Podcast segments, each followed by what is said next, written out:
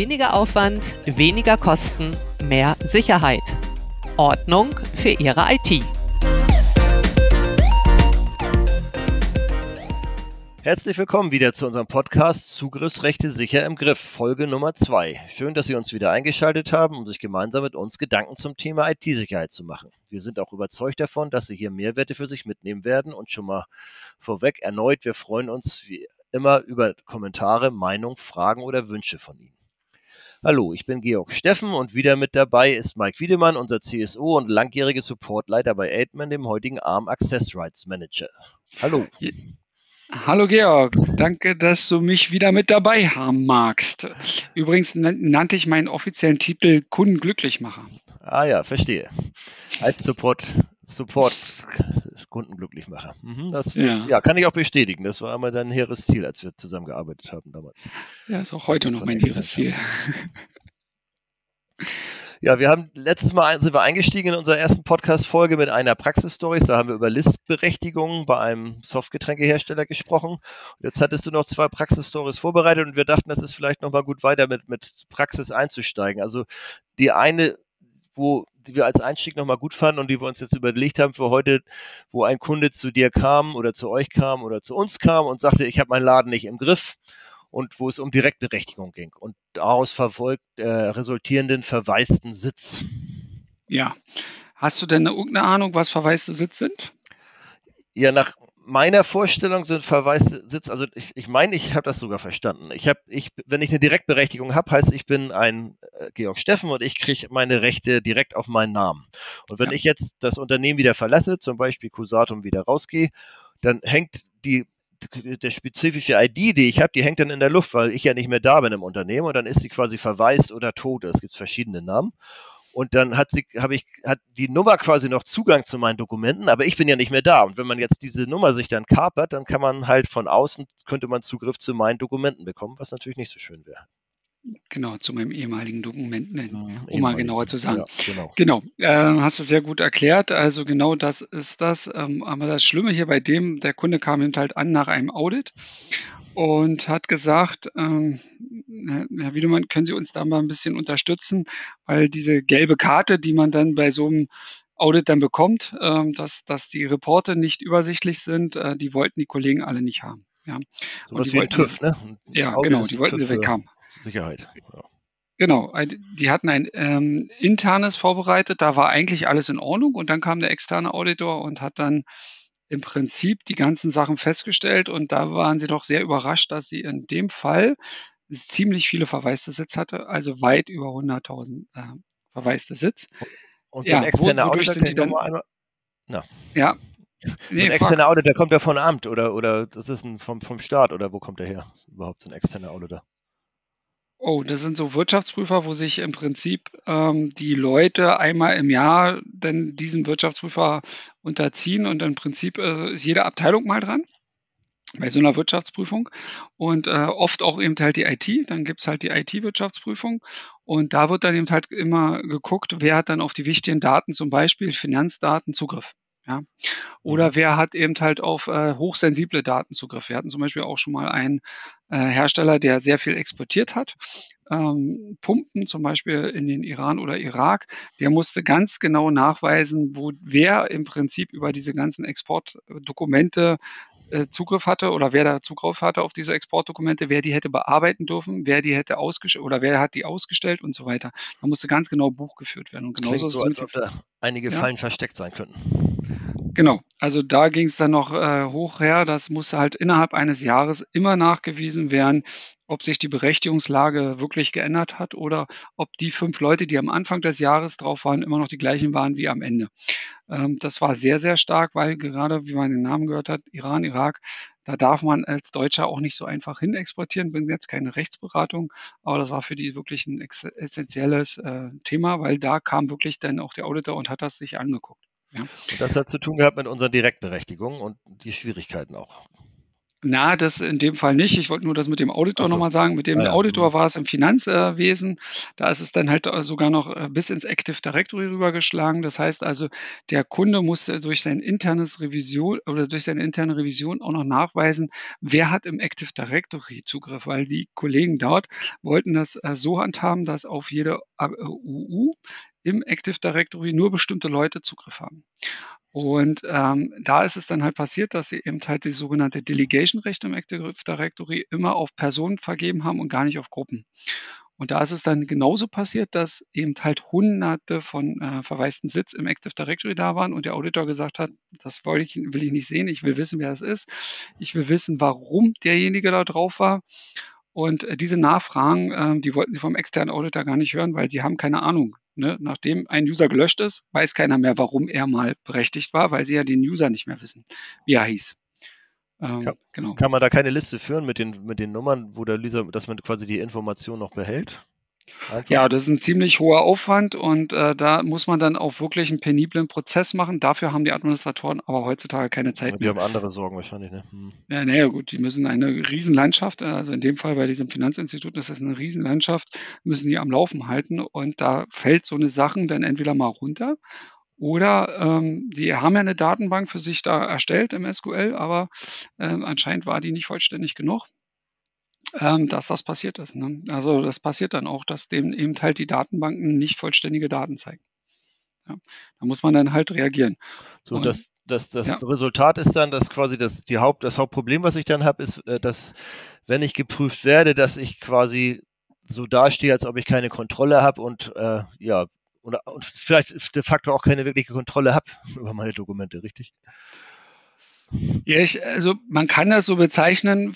Von außen betrachtet sieht zumindest aus, dass der Joiner-Mover-Lever-Prozess, ähm, hatten wir, glaube ich, schon mal in der ersten Folge auch gesagt, also der Eintritts-, Austritts- und Wechselprozess eines Mitarbeiters nicht wirklich äh, ja, dokumentiert ist, was aber für die sogenannte ISO 9001 oder ISO 27001 extrem wichtig ist, dass so eine Sachen dokumentiert sind.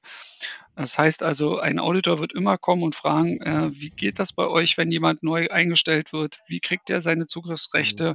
Wie werden die ihm entzogen und so weiter? Und wenn der Prozess nicht klar dokumentiert ist und am Ende dann doch die Totensitz da sind, dann kriegen die halt eben halt ihre gelben Karten. Und macht ja auch logisch irgendwie Sinn, wenn ich nicht weiß, wer wohin wechselt und welche Dokumente und welche Rechte Personen mitnehmen und da lassen und so weiter, dann ist es irgendwie auch noch mit gesundem Menschenverstand quasi auch nachvollziehbar, dass es dann ein Durcheinander gibt. Ne? Ist ja auch richtig dann, oder? Dass es diese Regel gibt. Ja, richtig. Also dann kann man auch nicht so zertifiziert werden, richtig. Aber das brauchen halt, halt äh, einige Leute, dass sie eben halt diese 29, äh, 27001 oder die 9001, ISO 9001 äh, auch bekommen. Ne? Mhm. Automobilzulieferer zum Beispiel, die zu unseren Kunden zählen, äh, Fußballvereine, die sich dem Ganzen unterziehen und, und, und. Banken, ne? Ja, Banken sowieso, die werden durch die BaFin permanent überprüft, also die haben sich das auferlegt. Äh, das hat bei Wirecard zwar nicht so ganz so funktioniert, wie es ähm, sein sollte, aber bei den Banken, wo wir drin sind, beziehungsweise Finanzinstituten, da ist die BaFin sehr, sehr, sehr, sehr streng. Also da ist da jetzt, ähm, da, da wäre das, glaube ich, nicht passiert was da passiert ist bei Wirecard. Mhm. Ja. Ja, ich würde ja. dann, ja, also ich, sage mal so, dann haben wir dort aufgeräumt. Ähm, das heißt, wir haben alle verwaisten Sitz erstmal gelöscht. Und das war dann auch für den Auditor auch okay. Das heißt also, die Berichte sind dann eben halt von den Hunderten oder Tausenden von Seiten runtergegangen auf ich, 20 bis 25, 30 Seiten, was so auch das Ziel ist, dass nicht mehr als 20 Seiten eigentlich so ein Bericht haben sollte. Weil das hunderte von Seiten mit, guckt jetzt ja. keiner an, weil, Entschuldigung, weil, weil es hunderte von Seiten mit leeren Nummern dann da waren. Quasi mit, ja, mit diesen Verweisen oder Totensitz, ja. genau, ja. oder äh, Orphanssitz, wie es auch in Englisch heißt. Also da gibt es halt mehrere Begriffe für, genau. Mhm. Ähm, dann gibt es halt noch die zusätzlichen User, die da auch ähm, verschachtelt drin sind, die, die, gehören noch dann dazu. Da kommen wir dann eben halt zum äh, Berechtigungskonzept. Das wäre dann das dritte Beispiel, was wir dann so mitgebracht haben.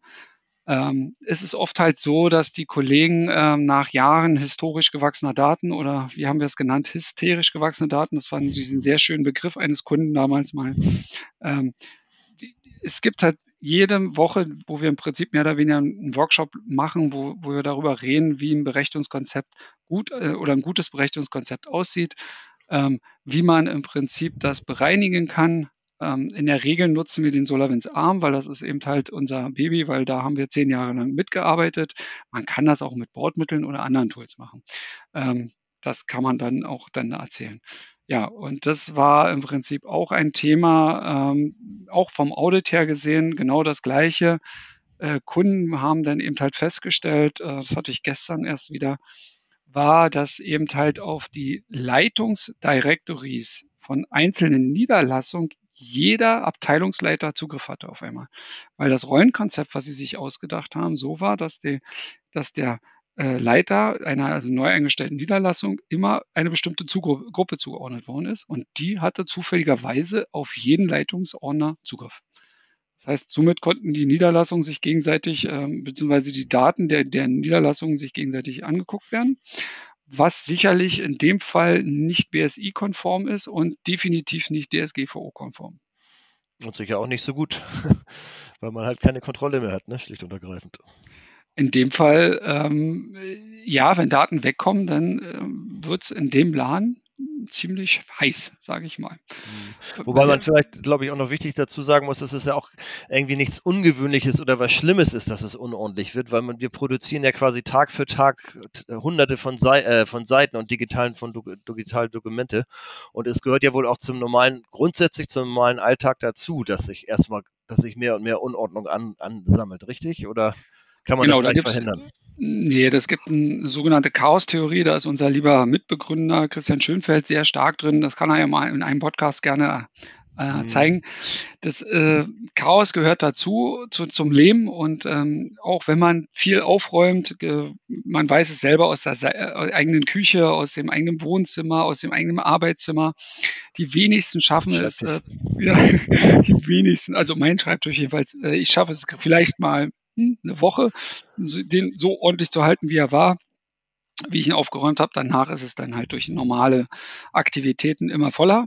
Und dann bin ich halt nach vier Wochen wieder dran, das aufzuräumen. Ne? Und das mache ich dann auch regelmäßig. Äh, ja, damit es eben halt auch auf meinem Schreibtisch äh, gut aussieht und ich im Prinzip auch die Tasks, die ich mir dann vielleicht unterhalb äh, ne, mit den Notizzeitungen rangeheftet habe, auch abarbeite. Mhm. Wie sieht es bei dir aus? Ist bei dir immer alles in Ordnung?